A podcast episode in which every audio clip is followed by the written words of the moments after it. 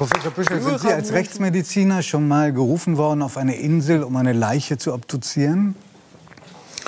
Äh, ja, das äh, kommt sogar relativ häufig vor. Also zum Arbeitsgebiet der Hamburger Rechtsmedizin gehört dann äh, nicht nur Neuwerk, das ist ja Hamburg, sondern zu unserem äh, Arbeitsbereich gehört zum Beispiel auch Helgoland. Und äh, wenn auf Helgoland was Ungewöhnliches passiert, dann äh, müssen die Hamburger Rechtsmediziner dorthin. Wir haben da einen eigenen Sektionssaal und ähm, wir haben dort auch schon sehr ungewöhnliche Fälle untersuchen können. Ungewöhnlich heißt, dass Menschen gestorben sind durch Einwirkungen Dritter. Ja, Helgoland ist ein, ein ganz besonderes Pflaster.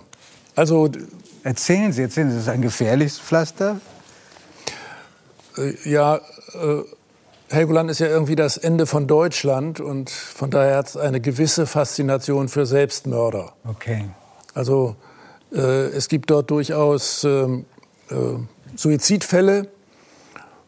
Klassische Situation, Sturz dann von den berühmten roten Klippen mhm. oder roten Cliffs. Und ähm, dann gibt es besondere Arbeitsunfälle, die etwas zu tun haben mit äh, Schifffahrt und äh, auch mit ja, äh, Kuttern, äh, also Berufsschifffahrt. Und ähm, Helgoland hat ein besonderes Problem mit Alkohol auch noch, muss man schon sagen. Also da gibt es ungewöhnliche Todesfälle äh, im Zusammenhang damit. Das Ganze, wenn man das historisch betrachtet, hat dann auch noch so Besonderheiten, Todesfälle von kleinen Kindern, weil es dort eben keine gute Geburtshilfe gegeben hat. Auch die schwangeren Frauen gehen ja heutzutage meistens aufs Festland. Ich erinnere mich auch an sehr ungewöhnliche Fälle wie Flugzeugabsturz auf Helgoland äh, oder äh, Todesfälle dann in einem Unterwasserlabor. Also Helgoland ist, Helgoland ist ein besonders interessantes Pflaster und hab große Lust bekommen, es zu besuchen. und was äh, Sie sonst noch alles machen in Ihrem Beruf, das sehen wir in einem kleinen Zuspiel, was wir für Sie vorbereitet haben. Na, da bin ich gespannt. Dieser Mann ist immer dort, wo der Tod Rätsel aufgibt. Professor Dr. Klaus Püschel ist Rechtsmediziner und zählt international zu den renommiertesten seiner Zunft. Er will wissen, was wirklich war, um Lehren für die Lebenden daraus zu ziehen. Es muss in alle Körperöffnungen reingeschaut werden. Man muss vor allen Dingen im Bereich der Augenbindehäute, hinter den Ohren, in allen verborgenen Regionen versuchen, Spuren zu finden. Unfall oder Verbrechen? Altersschwäche? Eine Überdosis oder doch Giftmord? Eine Obduktion kann viele unangenehme Fragen klären. Mehr als 40.000 Leichname hat der 69-jährige Mediziner untersucht. Darunter Moorleichen, ägyptische Mumien und viele spektakuläre Kriminalfälle. Im Kachelmann-Prozess war er als Gutachter in die Ermittlungen einbezogen. Auch den mysteriösen Todesfall des CDU-Politikers Uwe Barschel hat er 1987 untersucht. Als weltweit erster Arzt hat Klaus Püschel auch Obduktionen an Covid-19-Opfern durchgeführt und diese Erfahrungen niedergeschrieben. Denn wer sich mit dem Tod auseinandersetzt, statt ihn zu verdrängen, lebt freier, sagt der Rechtsmediziner.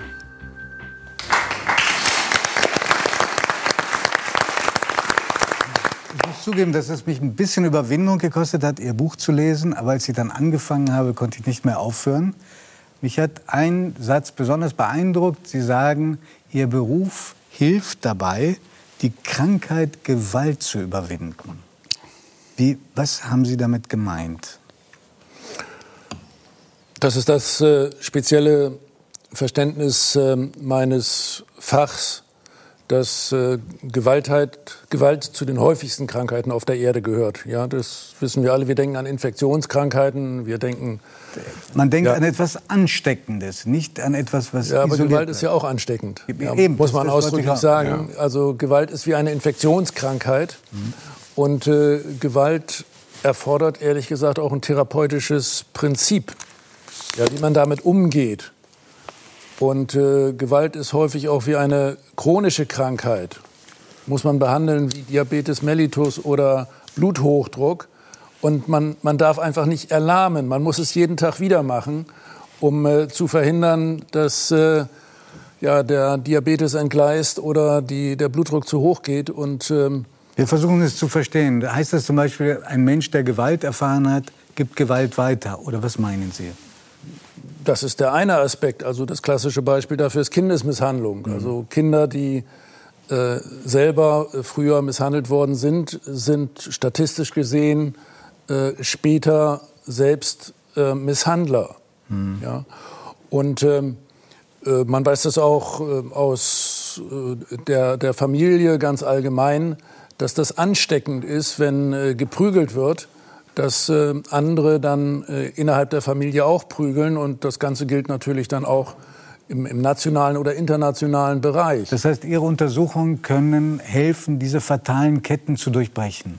Ja, klassisches Beispiel wieder Kindesmisshandlung. Da muss überhaupt erstmal die Diagnose gestellt werden. Ja, deswegen, wie bei einer Krankheit, ich muss die Diagnose stellen, das ist Kindesmisshandlung und es ist nicht ein Unfall, wie es die Eltern schildern. Das Kind ist also nicht vom Klettergerüst gefallen oder vom Wickeltisch, sondern die Eltern haben das gemacht. Und nur dann kann ich die Krankheit beenden, indem ich dann tatsächlich äh, die Eltern durch geeignete Methoden dazu bringe, das Kind nicht weiter zu misshandeln. Um es dem Laien zu erklären, Sie werden gerufen, wenn bei einer Leiche irgendetwas so aussieht, dass derjenige nicht eines natürlichen Todes gestorben ist oder es Verletzungen gibt, wo der Verdacht zumindest besteht, dass die Verletzungen jemand äh, zugefügt worden sind und er sie nicht selbst erlitten hat. Ja, um das ausdrücklich noch mal zu sagen, das äh, kommt ja in den Kriminalfilmen leider immer äh, sehr falsch rüber. Wir untersuchen nicht nur Tote. Die hm. Krankheit Gewalt führt im Extremfall zum Tod. Aber die Gewalt hat viele Gesichter. Dazu gehört auch sexueller Missbrauch, sexuelle Übergriffe.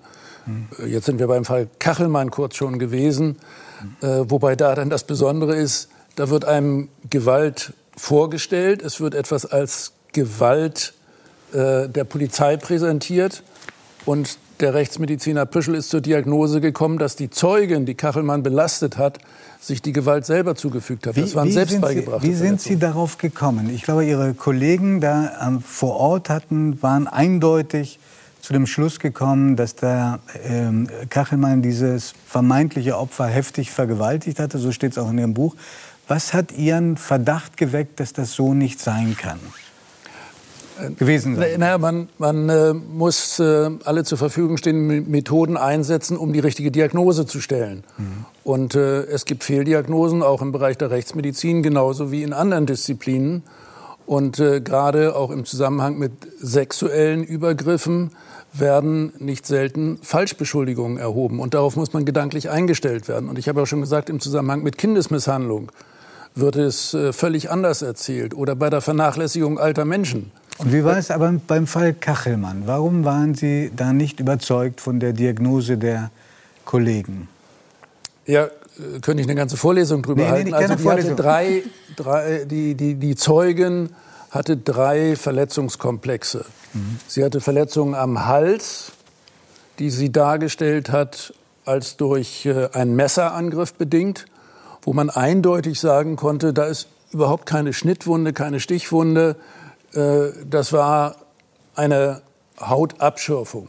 Mhm. Dann hatte die Zeugin Verletzungen an der Innenseite der Oberschenkel, von denen sie gesagt hat, dass die hervorgerufen worden sind durch ein gewaltsames Spreizen der Oberschenkel beim Eindringen des Penis.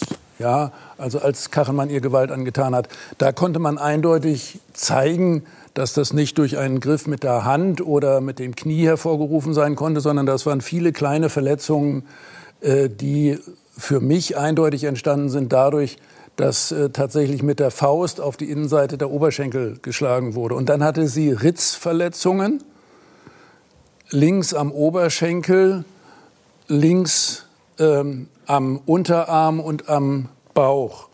Und die waren völlig gleichförmig, ganz oberflächlich, geradlinig, typisch selbst beigebracht. Wenn ein Täter das macht, dann ist das unregelmäßig, weil das Opfer sich ja auch wehrt, hin und her zuckt.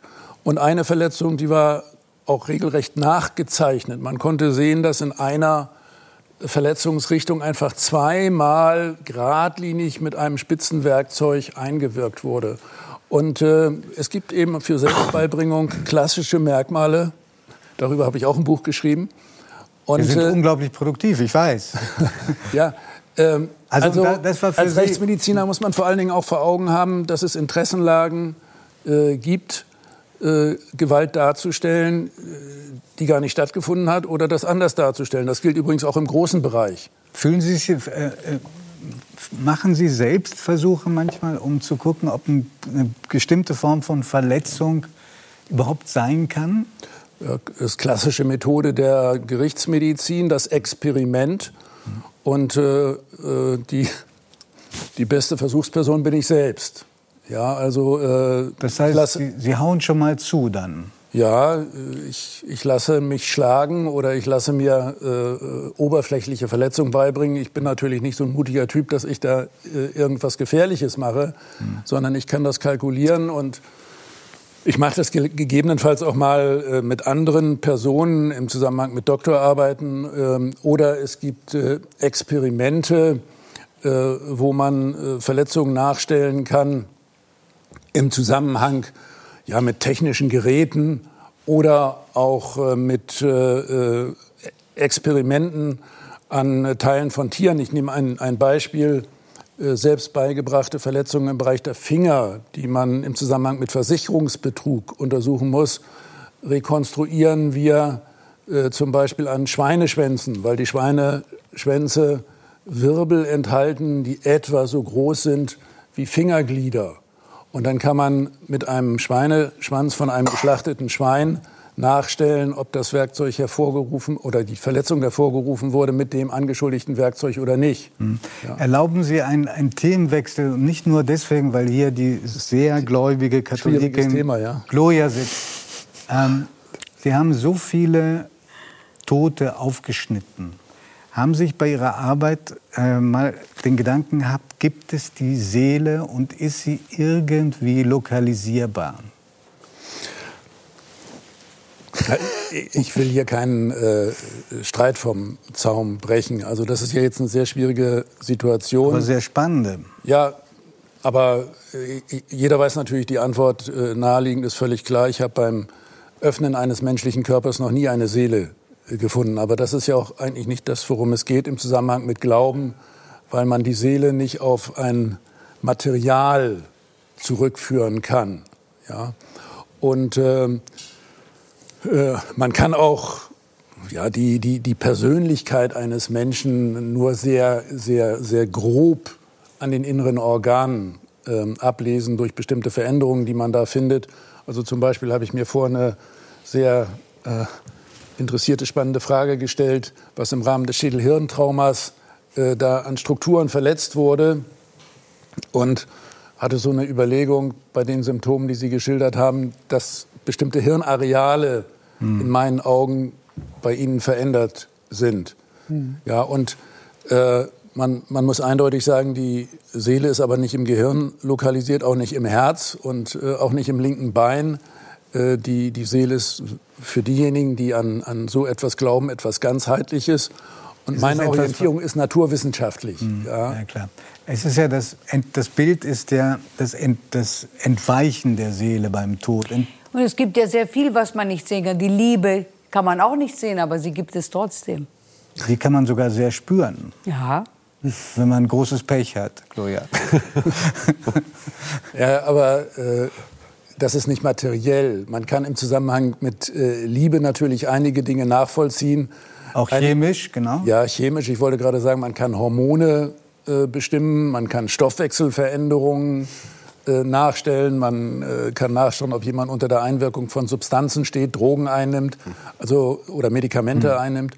Es gibt schon die Möglichkeit, äh, vieles nachzuvollziehen, auch zu verstehen. Ja, deswegen sage ich immer, wir können vieles lernen, wir können vieles nachvollziehen, wenn wir die Toten gründlich untersuchen.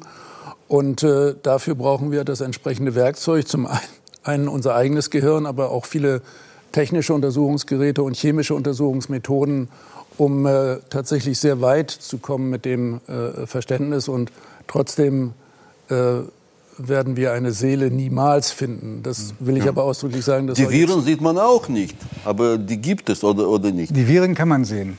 Viren kann man sehen. Aber Natürlich. nicht mit bloßem Auge. Na, eben. Nein, aber dafür haben wir eben technische Geräte. Wir haben Elektronenmikroskope, wir haben chemische Untersuchungsmethoden, Gut. Antikörper. Wir können die Viren sichtbar machen. Und um das hier auch gleich noch mal ganz deutlich zu machen, Äh, Coronaviren sind keine Einbildung, Coronaviren gibt es wirklich. Gut und. Äh, man kann auch am Körper sehr gut nachvollziehen, äh, wie Coronaviren unsere Organe befallen und uns krank machen.